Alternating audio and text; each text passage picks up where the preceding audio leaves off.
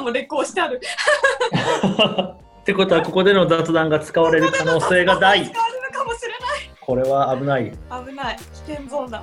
サイバー先生あれですよね。さっきからこう完全に宇宙ですよね。服も頭もヘッドホンもメガネも全部宇宙ですよね。でしょ？でもあゆみさんあゆみ部長のとこすごいんですよ背景の波が波がそうそう。ねうんねなんででしょうね。この合成能力の差がやばい。うちのバカンスじゃない全然白くないですよ。白くないですよね。そうそう。あ傘を背景撮るとね分かりますビーチから収録って普通にいろんなものが後ろにあーうわー急に現実に戻ってきいるんですよ。そう。全バカンス然バカンスじゃなくなってる。ブルジョワブルジョワジーな感じがすみません。普通の田舎者です。じゃあ撮りましょうかね。IT 系オンライン大学生なのに IT ニュースがまるっとわからない企業部員がゆるっと議論してみたはい始まりましたイエーイ。イエーイ企業部部員で司会進行のウコルとあゆみ部長と特に取り柄のないサイバー先生です嘘でしょ？なんか上がったり上がったり上がったりする。取り柄あるでしょさて今回はねあの長らく結構ゲスト続きだったわけなんですけれども久しぶりにゲストなしでこの3人でお届けしていこうと思います。というわけで懐かしい感じがしますね。そうなんかもはや懐かしいですよねね。ゲストなしというこの開放感。開放感。そんな締め付けられてきたんですか？最近ね丸投げしてたもんねゲストに。ね ゲストの方に丸投げで話題も準備せずに、そうそうそう。ねコーヒー片手に収録開始みたいな。ポッキーじゃなくてビールでしょビール。内緒ですよ。あれさっきバレてたじゃないですか。ね、それもそれも内緒です。全部内緒。全部ピーっつって。丸ゆるって言って というわけで今回もねなんかこの収録前に今日何の話するよっていう打ち合わせでなかなか何を喋るか決まらないっていう。まあね、我々ノリで決めてますからね、直前に。そうそう。そう。なんでちょっと今日はうっこが最近その英語の勉強に使ってるアプリを紹介してもいいですか？はいお願いします。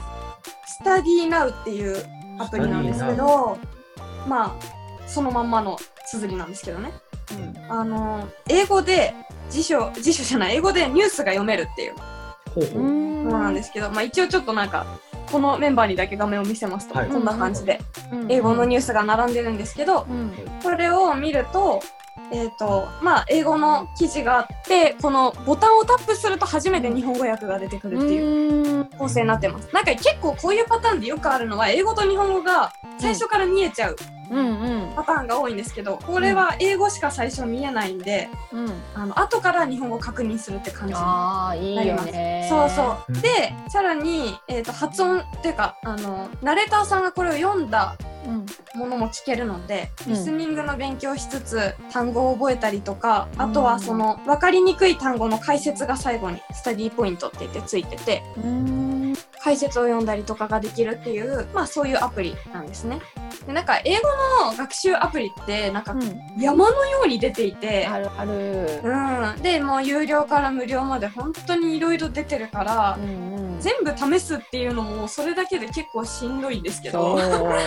ん大変。だから何をしたいかによって用途でやっぱり選ぶとこあるよね。これ見たときいいなと思った。この間スクショで送ってくれたでしょ？あそうですそうです英文だけだとよくわかんないけど下に日本語訳が出てきたのを見るとあここはこう訳されてるんだみたいなのが見れてすごいわかりやすくて。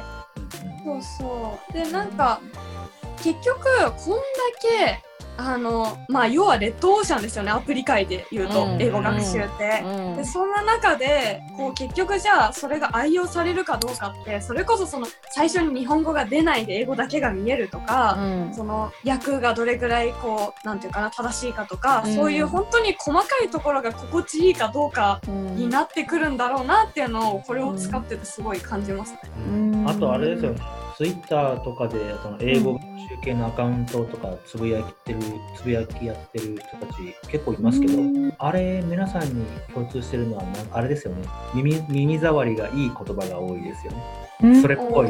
勉強した気分になるみたいな。あーはいはいはい。へ満足感重視みたいなありますよね。なんかその140字で解説してたりその解説の表を画像でつけてツイートしてたりとか、そうで結構このアプリの気に入ってるところはこう1画面に収まっちゃうぐらいなんですよね1記事が。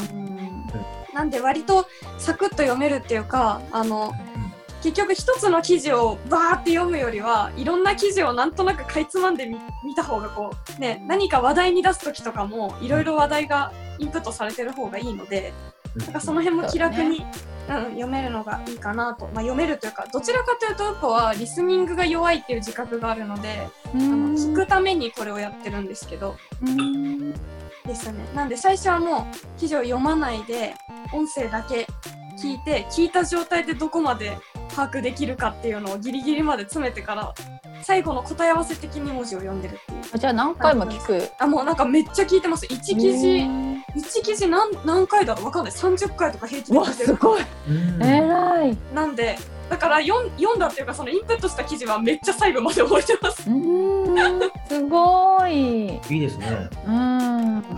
ですね。なんでこういうなんかトークとかやる人にはそういう意味でもいいかもしれないです。なんかうろ覚えな話題って出すの難しかったり、なんか出した時にあれってなったりすると思うんですけど、うん。少なくとも読んだ部分に関しては結構ちゃんと覚えてます。うんなんか発音の癖っていうのをなんかこの間 YouTube で見たんですよね。癖っていうのかな？なんかつなぎ目。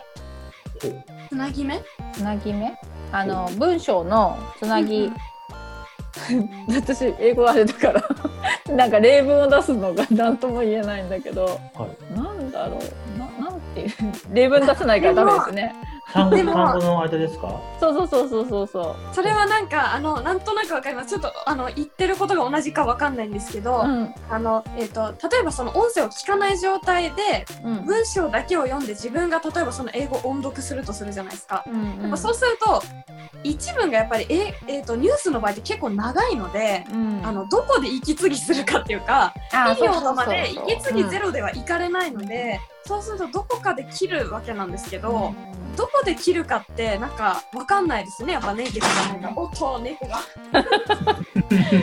そうだからあのネイティブというかあの英語の曲洋楽とかそうで洋楽って全部文字に起こされるとああこんなこと言ってたのねってわかるんだけど聞いてると息継ぎどこでしてるかわかんないから文章あの単語と単語のつなぎ目がつながっちゃって何の言葉なのって思ったら文字で見るとあははみたいなのがあるっていうありま。すね。うん。まあでもその話で言うと、あの我々日本語ネイティブですけど、桑田佳祐の歌詞わかんないでしょ。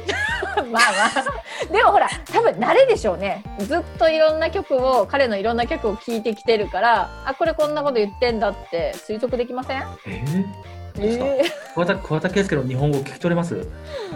うん、まあでもどうなんだろあのあうその新しい曲を聴かないから最近確かに。なんか20年ぐらい前で恐縮ですけど、あの愛の言霊とか絶対無理ですよ。ああまあ確かにねあれでしたよねあれは常盤貴子が主演してた映画じゃなくドラマじゃなかったっけ？あれのことだな存じ上げません。うろ覚えが始まりました。うろ覚えで会話するのやめましょうまあ確かに、うこさんちょっと生まれる前かもしれないんで、YouTube で聞いてください。ね。まあ20年前というのが正しければ、あの一応生まれてはいますけどね。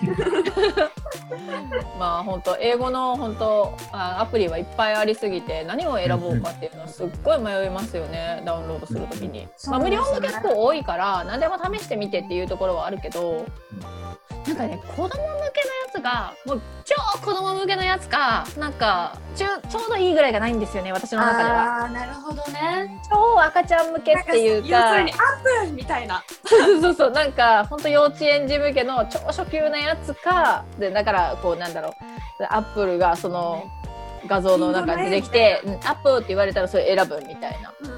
もともと日本の、まあ、習い事の英語教室とかもそうなんだけど単語で物事を教えるなんか文章でしない感じが私がね子供が行かせてたところは多いのでなんか文章で覚えてこないんですよ。うんうんうんでそれで私不満を感じてて 自分もできないくせにね。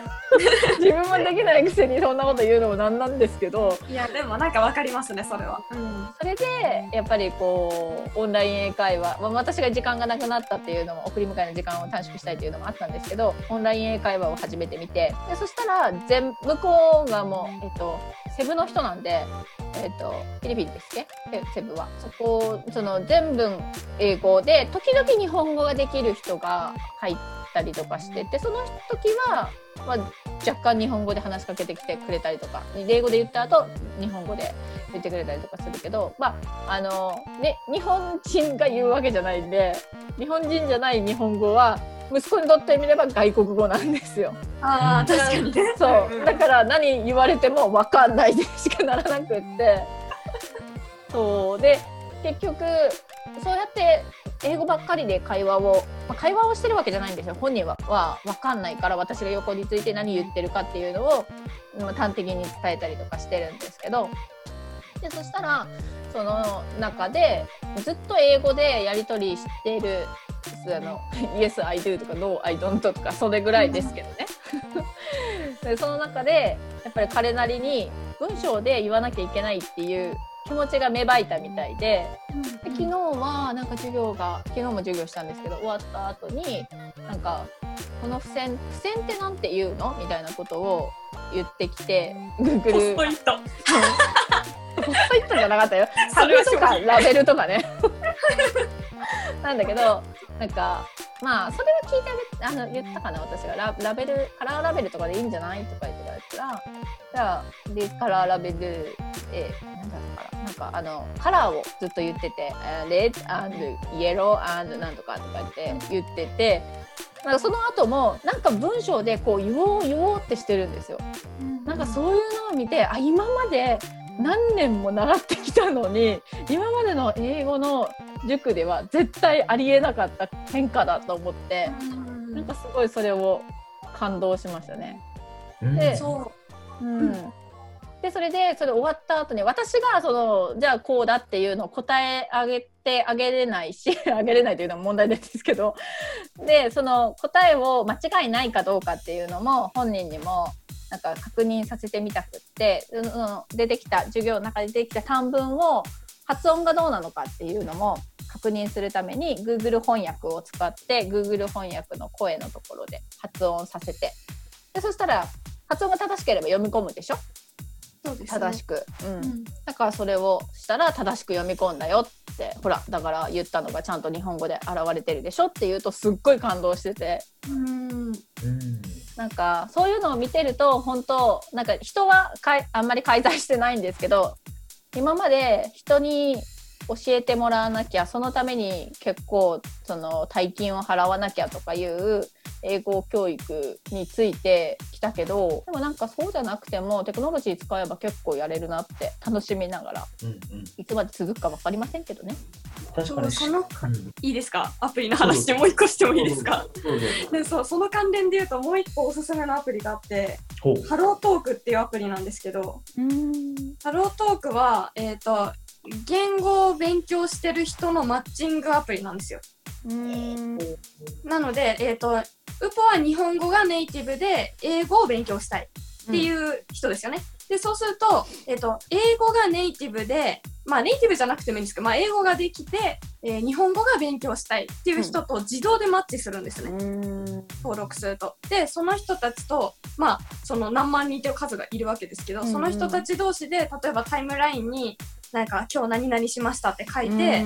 でそれをえ、えー、と自分ウポだったら英語だけで書いてもいいし、まあ、英語と日本語とかで書いて、それをにコメントもらったりとか、うんあとは、えー、と添削してもらうこともできる、あの直してもらうこともできたり。でそれお互い様なので、うん。相手が書いた日本語を添削したりとか、あとはその個人的にメッセージのやり取りもできるので、メッセージ上でやり取りしながらお互いに添削するっていうのを文章もそうだしあの録音ができるのであうん。のボイスメッセージで発音を練習したりとかっていうことができてなのでこう相手は別に先生でも何でもないからあの、解説してもらうとかはあんまりできないけど、うん。少なくともやっぱり自分が伝えたいとか相手のことを理解したいっていう、コミュニケーションの本来あるべきその欲求がそこにはあるわけなんですよね。うん。うん、なんか勉強が目的じゃなくてうん。話したいし知りたいみたいな、うん。うん、なんかそこをちゃんとコミュニケーションって本来そこだよねっていうところを思い出させてくれるサービスではあるかなって、うん。うん。思いますね。うん、あとあれですよね、日本語を教える機会ってなかなかないですもんね。そうなんですよないですね。うん日本語って世界で一番難しいって言われてるけど教えるってなるとなんか二の足踏むっていうかざ喋れてるのにですよ。ちゃんと教えれるかって言ったらちゃんと教えれないんじゃないかっていうハードルの高さを感じる。そうですよね。あのー本当に文法とか真面目にやると結構難しいですからね。うんうんそうなんかそのアプリでも面白いのは、えっ、と、日本を勉強してる人が、まあ文章を書くじゃないですか。例えばタイムラインに、今日はじゃあスーパーに何々買いに行きましたってうんいう文章を書いたときに、あそれ、やっぱりちょっと違和感あるわけですよね。直しうん直さなきゃなって感じになるんですけど、そこにじゃあ日本人が何人かコメントしていくわけですよ、添削を。うん。で、その添削の、そのこっちが正しいですよって書いた文章がみんな違うんですよね。ああやっぱりね。意味は伝えたい意味は同じなんだけど、やっぱりいくつかや書き方ってあって、うん。それみんなそれぞれ違うこと書くから、うん。どれも正しいんだけど、なんかどれも正しいんだ。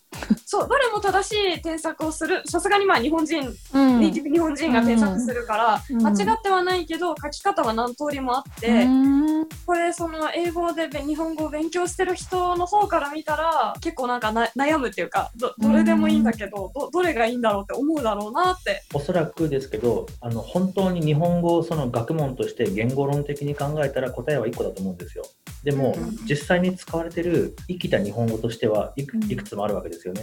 そうですね。うんその環境の方が勉強するにはいいかもしれないですね。うんうんあと日本語の場合そのテニオうん派と語順っていうのの多うん分両方あるじゃないですか。うんだからその語順を入れ替えてもテニオ派が合ってれば意味的には通っちゃうとか、うんそういうのがあるんで結構みんな、うん、違うこと書いてますね。なるほどね。あとすごい難しいのが例えばあの、えーと「おばあちゃんにもらった」と「おばあちゃんに渡す」うんどあっちも同じ「に」なんですけど、うん片方は「to」で片方は「from」ですよね。うん これひどいですよね、本当。です本ね。結構だから日本語勉強してる方の人は、うんボイスメッセージしたがります。かうん漢字が読み書き難しいから。まあ確かに。うん。漢字まで極めようと思ったら相当難しいよね。そうひらがなとかカタカナとか喋るぐらいだったらまだしも。うん。ね。日本語喋れる外国の方多いですけど、読み書きはなかなかできないですよね。ね、プラス丁寧語とか戦場語とかそういう尊敬語とか出てくるともうわけわかんなくなりますよね、うん。日本人でもぐっちゃぐちゃなのにやっぱりそこら辺はあ、それあのアメリカ人と結婚された日本人の方がおっしゃってました。あの旦那が日本語を勉強しだして、ついに敬語のステージに入ったと。おーで敬語を教えてるとずっと向こうは敬語を使うから偉くなった気がする。面白い。気分いいですねね、旦那がずっと敬語を使ってきて気分がいいって言ってました。なるほど敬語まで行くとすごいですよね。そのうん。デスマスみたいな丁寧語レベルだと、うん。まあまだね、あうんうん。の日頃使うかなって感じですけど。うん。そうね。丁寧語は難しい。感覚的なもので解いてるもんな。なんか私。謙譲語とかうん間違ってますもんね、日本人も普通にね。そうそうそうそう。なんか、なんだろう、あんま、あんまり私、国語で苦労したことなくって、なんか、学生時代もほとんど国語とかはかん、かん、まあ、古文とかはあれですよ。古文とかは、漢文とか古文とかはもちろん勉強しましたけど、それ以外の普通の現代文とかって、別に勉強しなくてもテストとかそんな取れるみたいな感じだったから、あんまりこう、そこには注力したことがなかったんで、で、そう謙譲語とか尊敬語とかもなんか感覚的に解いてたんで説明のしようがないんですよね。なんですかって言われたら答えられるけど理由は言えないみたいな。いや多分こんな流れだからみたいな。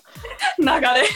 流れここんな話で来てるからこういう使い方でしょって前がこういう風になってるからこうでしょとかでななんかなっちゃいそうな気がしてます。教えたことないですけど。身の回りに、その、ネイティブじゃないけど日本語ペラペラの人が何人かいるんですけど、うんそういう人と会話してると、あの、まあ、日本語ペラペラとは言っても、やっぱりネイティブじゃないから、結構よくあるのは四字熟語がわかんないとか、ああとは慣用句がわからない。あの、馬の耳に念仏的な ワワードを知らないので、そういうのをポロ日ッと本人でも知言っちゃう。らないけどね。そうそうそう、なんかそれを言っちゃうと、はてなってなっちゃうから、やっぱりペラペラとは言っても若干こっちは気を使いながら、うん一応伝わりやすい日本語を選んで喋るんですけど、もうそれに慣れすぎると、だんだんその、どこがナチュラルな日本語なんだっけってわかんなくなるんですよね。正しい日本語ってどこだみたいな。いうん一応伝わっちゃうじゃないですか、内容的には。ううんん伝わるけど、これはニュアンスとして自然なんだっけってのが、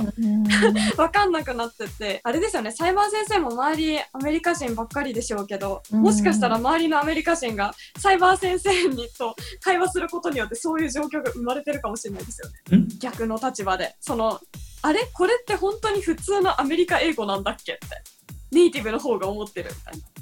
あー、でもあれですよね、あのーアメリカ人あるあるで言うと、彼らですね、私の英語が間違ってても指摘してくれないんですよ。うんうんうんうんそう、あ、分かってるからいいよって。あー何日かして、あれ？これ間違ってなかった？って言ったら、あ、うん、でもみんな分かってるからいいよ、みたいな。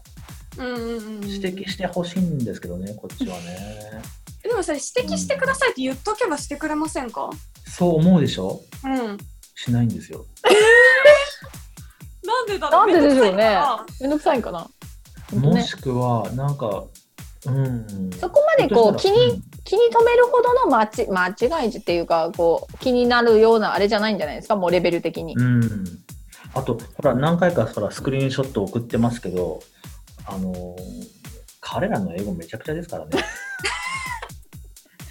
いや、ウポの感覚でもめちゃくちゃだなって思いますよ、ネイティブ英語。でも、うん。それは自分があまりにも、その、教科書的な文法しか学んでこなかったから生きた英語が理解できないんだなって認識してたんですけど、えーとですね、それプラス、口語、うん。いや、ふ7割、うーん5割、6割ぐらいのアメリカ人は、口語はめちゃくちゃですけど、メール書くときはそれなりの文、それなりに体裁整えて書くんですよ。うんうんうんでも、私がよくスクショを後悔してるやつは、やつもう、は、やつはですね、彼はメールがもうす全部口語なんですよ。ネイティブなんですよね。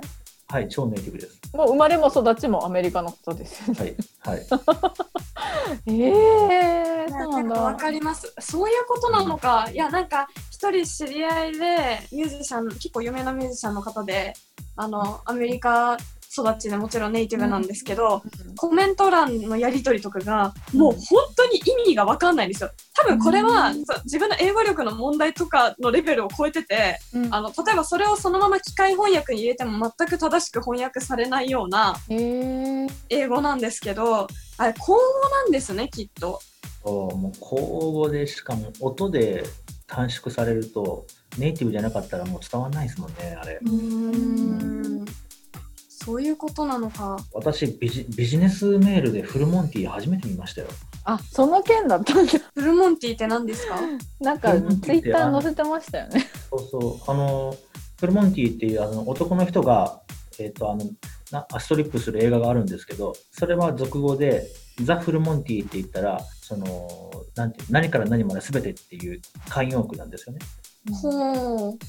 それ知らなくてうん。ビジネスメールで、え、フルモンティ、おいおいおい、お前何言ってんだと思って辞書引いたら、1からすべ、一から何まで全て私、私がやるみたいな。え、俺がやるのって。はい。いや、え、やりたくないよって普通に返しました。面白い。やりたくないで通りました？えあ やりたくないえで通りました。まあ、あの、そうですね。ボスが私の味方だったんで、あーなるほど。はい。あの、いや、あの、彼は忙しいから、これできないよっておー、なるほどね。味方がいれば大丈夫。ボス偉い。うん、そそうだよ、ボス。俺は忙しいんだよ。な。ビール飲んでますけどね。ビール飲むのに忙しい。もう水ですよ。2杯目は水ですよ。本当かな？ね、あ、そうそう、あのー英語アプリはいっぱいありますけど。まあ、日本語勉強したい人のための日本語アプリってどうなってるのかなって自分関係ないから調べたことないんですけど確かにそうですよ方ね。では日本語を勉強する人が多いのかどうかわかんないんですけどそのけなんだろうけ敬敬謙譲語じゃなかった尊敬語を勉強してた方とかは何か使われてたんですかね？えーっと、あの口語だけであの話話し言葉を勉強されてる方は多いです。うん。で読み書きされてる方はその漫画とかから入った方ですね。うん漫画いいって言いますもんね。結構やっぱりわざわざ日本語勉強したい人ってオタクが多いんで、うん。うん、アニメ見て勉強してる人とか多いですよね。そうそうあのこっちってあのご存知と思うかどうかわかんないですけどあのブルーレイとかうん DVD とかめちゃくちゃ安いんですよね。どれぐらいなんですか？あいや例えばですけどあのシーズンセットがうん日本だと3 4 0ドルするやつが、うんうんこっちだともう2年以上昔のやつはうん。全部5ドルとかで買える。うん、安いっすね。あれでですか？シリーズで？あもうあシーズンで。シーズンあシーズンで？うん。あの基本的に値段が5、6分の1だと思っていただければ、うんこっち値崩れが早いんですよ。1へ年、ー。1年経ったらもうめっちゃ安くなりますし。でもそれってあれですか？ネットフリックスとかみたいなサブスクは割高に感じられるってことですか？要するに例えば日本だと1本買うのが結構お高いからそれよりは月額2000円とか払ってみた方が安いじゃないですかよく。でもなん何でも見れるからねネットフリックスとか。アマゾンプライムとかだったらその決められた買ったものだけじゃなくていろんな種類が山のように見れるのがその金額でっていうあれだからそうですいません。価値高今いんじゃないかな。そうそうで今私が言った値段の話はちょちょっと昔の話で、確かに最近そうですよね。サブスクの方が主流ですよね。うん サブスクって言いましたね。そういえば言っちゃい。ました。いや私が昔サブスクって前ね言った時に「何ですかサブスクって」って言われて「サブスクリプションって言わないとダメですよ」ってえサブスクリプション？や略すんですか？みたいな。まあ、日本日本語は略して略して略しまくりますからね。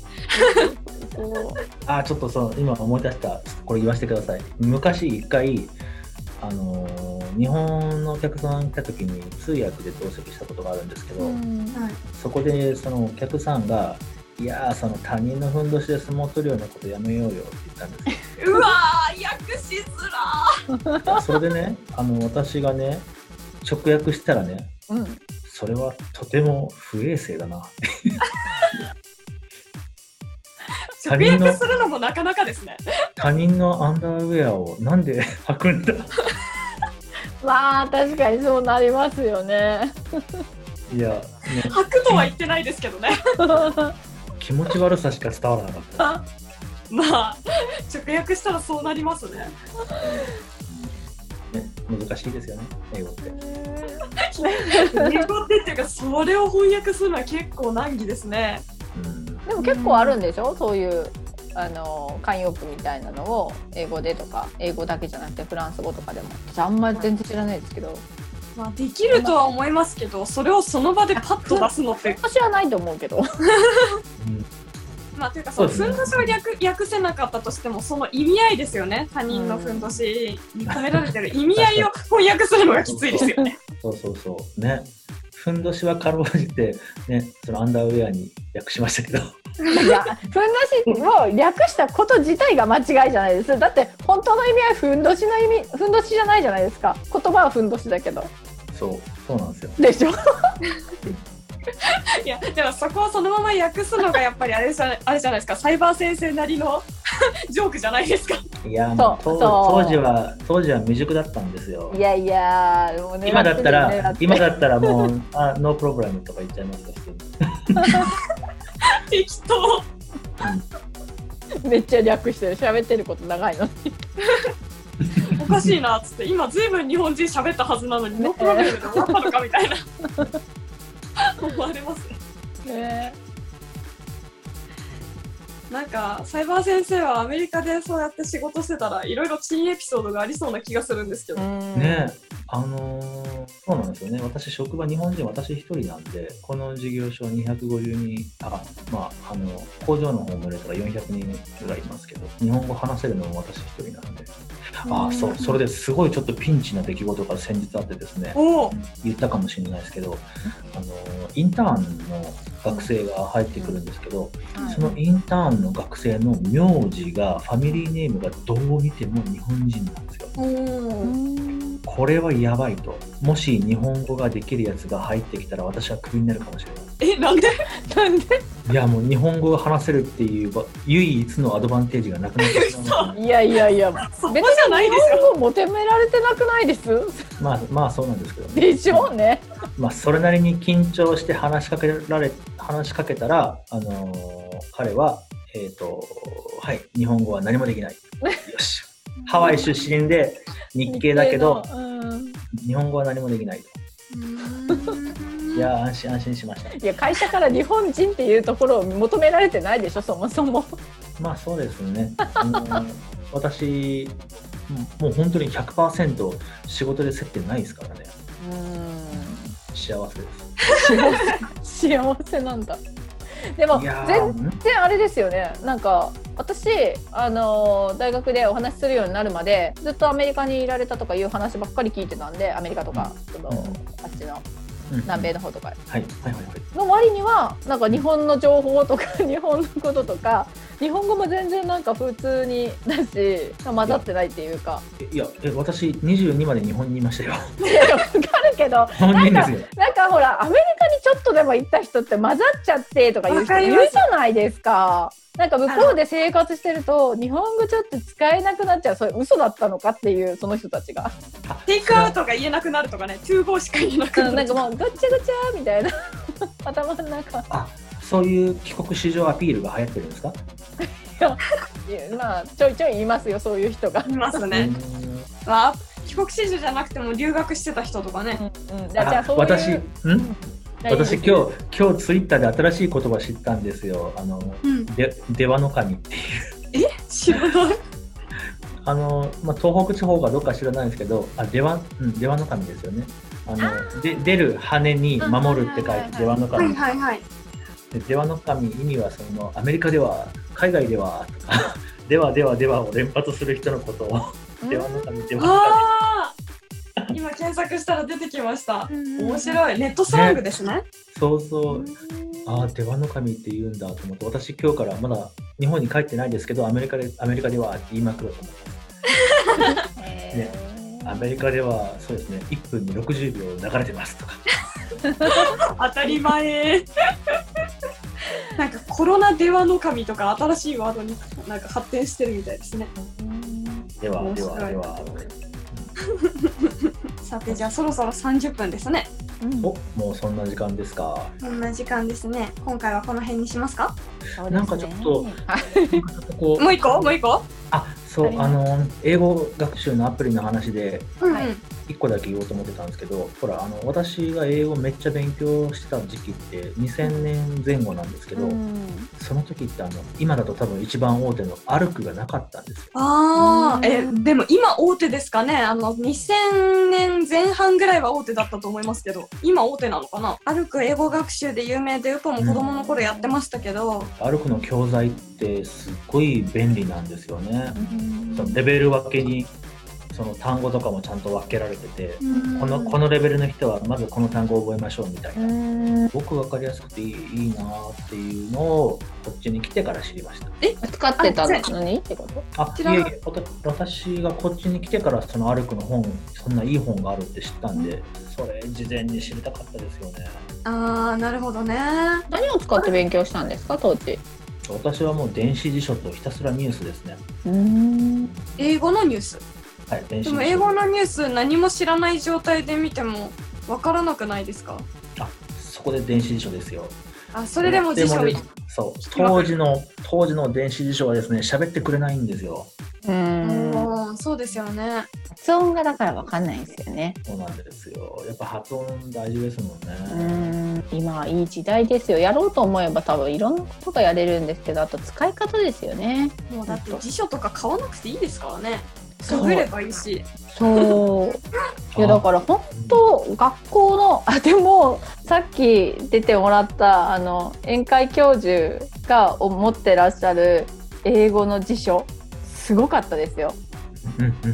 見ました。なんかさ使い込まれて凄ましいことになってましたね。すごかったさすが。私、実家にものすごい恥ずかしいんですけど、リリーダーズっていう研究者の,、あの1万2000円ぐらいする辞書なんですけど、うん。買った2週後ぐらいに電子電子辞書買って全然使ってない、ピッカピカの辞書があります。メルカリするべきじゃないですか、それ。ねえでも本当になんか以前以前っていうか高校ぐらいの時に英語の教師に言われてましたね。バッサバサになるぐらいまで使い込めって。全然綺麗かったです。バサバサの表現がもはやわかんないですよね。ウポなんか紙の辞書最後に開いたの何年前だろうっていうレベルなんで。え学生時代そしたらもう完全にスマホとか？えっ、と中学はウポは不登校なので中学はわかんないですね。うんとか他の学校学校内でどうしてたかわかんないですけど、うん小学校の時はその学校の授業中はもちろん紙なんですよ。うんでなんか辞書持ってって置いてたのかな？ちょっと忘れちゃいましたけど、まあ辞書は借りたのかな、まあ、教室では紙使ってて中学わかんなくて。でうん。高校はすでにもう全員電子辞書ですよね。だから電子辞書を買ってくださいって言われるんですよ入ると。う。ん。でなんか英語少なくとも英英和和英のついてる電子辞書を買ってくださいっていう結ふうに言われる。構するよね。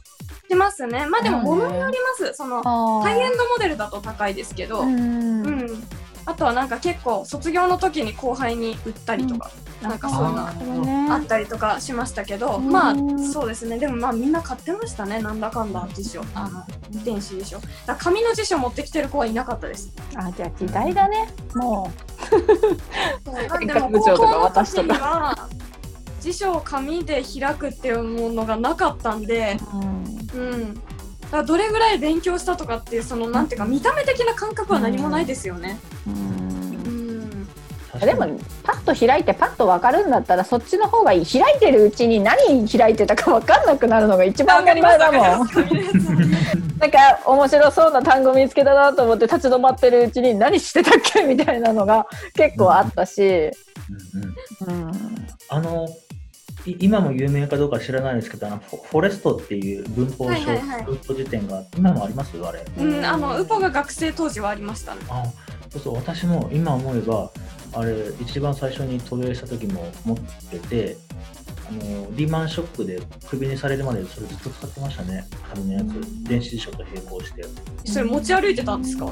あまあ家で、はい、うんうんうんうん。ね、持ち歩けない問題がありますからね、紙のやつは。でもあれですよね。小学校とかどんな感じなんですか？そのそちらの小学校。辞書使うのかな？日本の小学校とかだと国語辞書とか漢字辞書とか買ってくださいみたいな感じなんですよ。辞書の引き方をなんか教える教えるっていうか、うん、教えーっと。いやだから私とかは聞けばいいじゃん。ググればいいじゃんって言うんですけど夫が「いや聞き方知らないと日本人としては」みたいな感じで言ってえー。でまあ教えたんですけどできるんですけどねすぐできるようになるから。できるんだけどなんかうんどうなんだろう。今みんなどうしてんのかなと思って。これ確かにあのアメリカで今問題になってるのが識字率が低いんですよね。あー。確か80 83とか84とかだった気がします。識字率が？はい。だから16%ぐらい字が読めない人がいるんですよ。構ですね、それ子は。供の割合？大人も含めて？多分、多分世代関係なく、はあい。そもそもほら、アメリカに住んでるアメリカ人って、あうん。あアメリカから出ない人がほとんどなんで、うん。ね、あの首都のワシントン DC とかどこにあるか知らない人多いってよくジョークで言われてますけど、へえだからそんなレベルですか？そう。で、その先ほどの辞書の話、はえーよく言う、 English-English dictionary ですよね。英英辞書はい。えうんうん英英辞典。英書を使ってるアメリカ人、多分本当に専門家だけじゃないですかね。そうなんだ。じゃあじゃあ授業とかでは使わないってことですか学校の授業とかこれはこれですみたいなのを学校の先生が教えただけとか教科書に出てきたらその言葉についてどうするんですかえでも多分ですけどこの言葉わかんないですか？じゃあ辞書で引いてみましょうとはならない気がします、えー、ね。なんだ。そうなんだ。私なんかもう、私。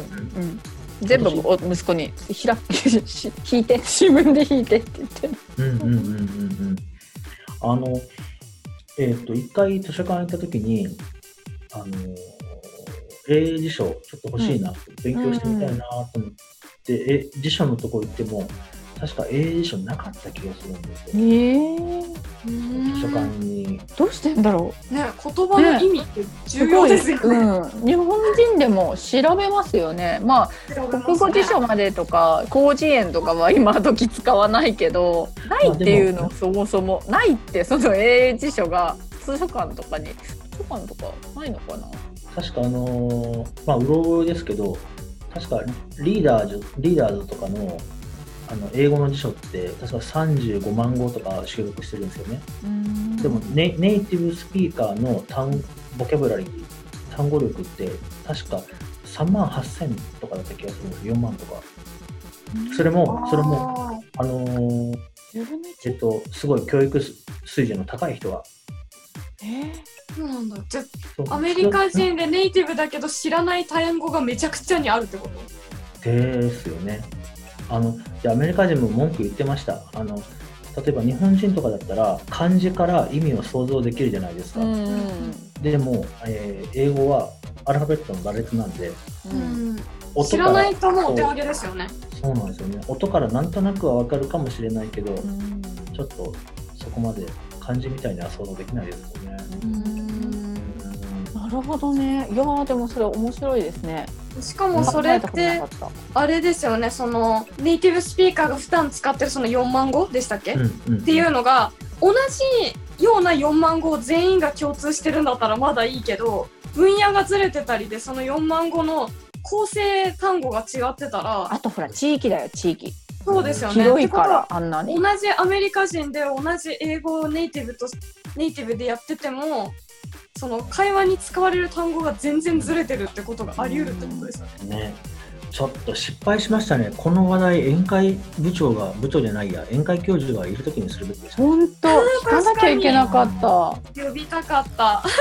じゃあ次回あの K バーでお酒の席で寝ちゃうかな でもあのあれですよ英辞書のこと聞いてみてください同僚の方とちょかっとそうですね。あのーあと子供さんのあの学校の先生とかに聞けるんだったらどういうふうに言葉を教えてるのか、一般的な、特にその、アメリカに住んでて、うん。英語を学問として勉強しない人たちが辞書を引くのかどうかみうたいな。んそうですよね。一般の人ですようね。ん日本ではね、別に学校で勉強してなくても勉強してなくても辞書を引くっていうのがなんか普通にありますよね。ですね。だからそういうところでちょっとなんかこうなんだろうベースの勉強の仕方っていうか日本って結構みんなでそそのこれぐらいのラインを保ってべ頭良くなりましょうみたいなのがあるじゃないですか底上げ的な教育の仕方、ここまではやりましょうっていうカリキュラムで進んでるけどそこがやっぱこう国によって違うのかもしれないですよね。そうですね。あの、うちの子の、まだ1年生ですけど、宿題を見てる限り、算数が全部文章題なんですよ。うん、でもそれはいいことじゃないですか？そう。だから、それもうすでに英語の勉強ですよね。うん、あ確かにね。うんそのうん、時点で。そう日本語ではね文章題結構引っかかりますもんね。ちゃんと読まないんですようちの息子。適当に、適当に解くから。また間違っちゃったみたいなこと言うから。よく読めって。毎日のように言って。まあ、でもそうですね。文章、読解力は大事ですもんね。本当大事です大ね。事大事。じゃあ今度はこの話の続きを K バーでって K バーーあれですよね大学関係者じゃないと何の話してるかわかんないですよねそう大学関係者どころか企業部ぐらいしかわかんない。企業部分にしかわかんないまあ某某あれですか？御のみの場って感じですか、ね、の場です。に前回のあのゲストを呼んで、そうですね。呼んでかな？か彼女が主催という感じ主で催、ほぼ主催。多分その時はフル出席に。そうですね。委員会、えー教授とともにこの話の続きをして、まあ、もし何か続きがあったらあれですよね。そのうちまたこれの話をしたらいいですよね。そうです前にね。話したこの話、うんこうなりましたみたいな。うんうん。はい。まあ、もし、あの、そういう話、事情知ってるよって人がいたら、んツイッターの方から突っ込んでもらえたら嬉しいです。はい。はーい。じゃあ、そろそろ終わりにしましょうかね。はい。はい。えーさて、我々サイバー企業部のツイッターがあります。アットマーク、サイバースタートアップ1です。こちらもフォローお願いします。番組宛てのメッセージや今日の話に対するツッコミ、質問もこちらのツイッターから受け付けています。それでは本日のお相手は、ウポルと、あゆみ部長と、特に取り柄のないサイバー先生でした。あ ありがとうございました。りがとうございました。またねー。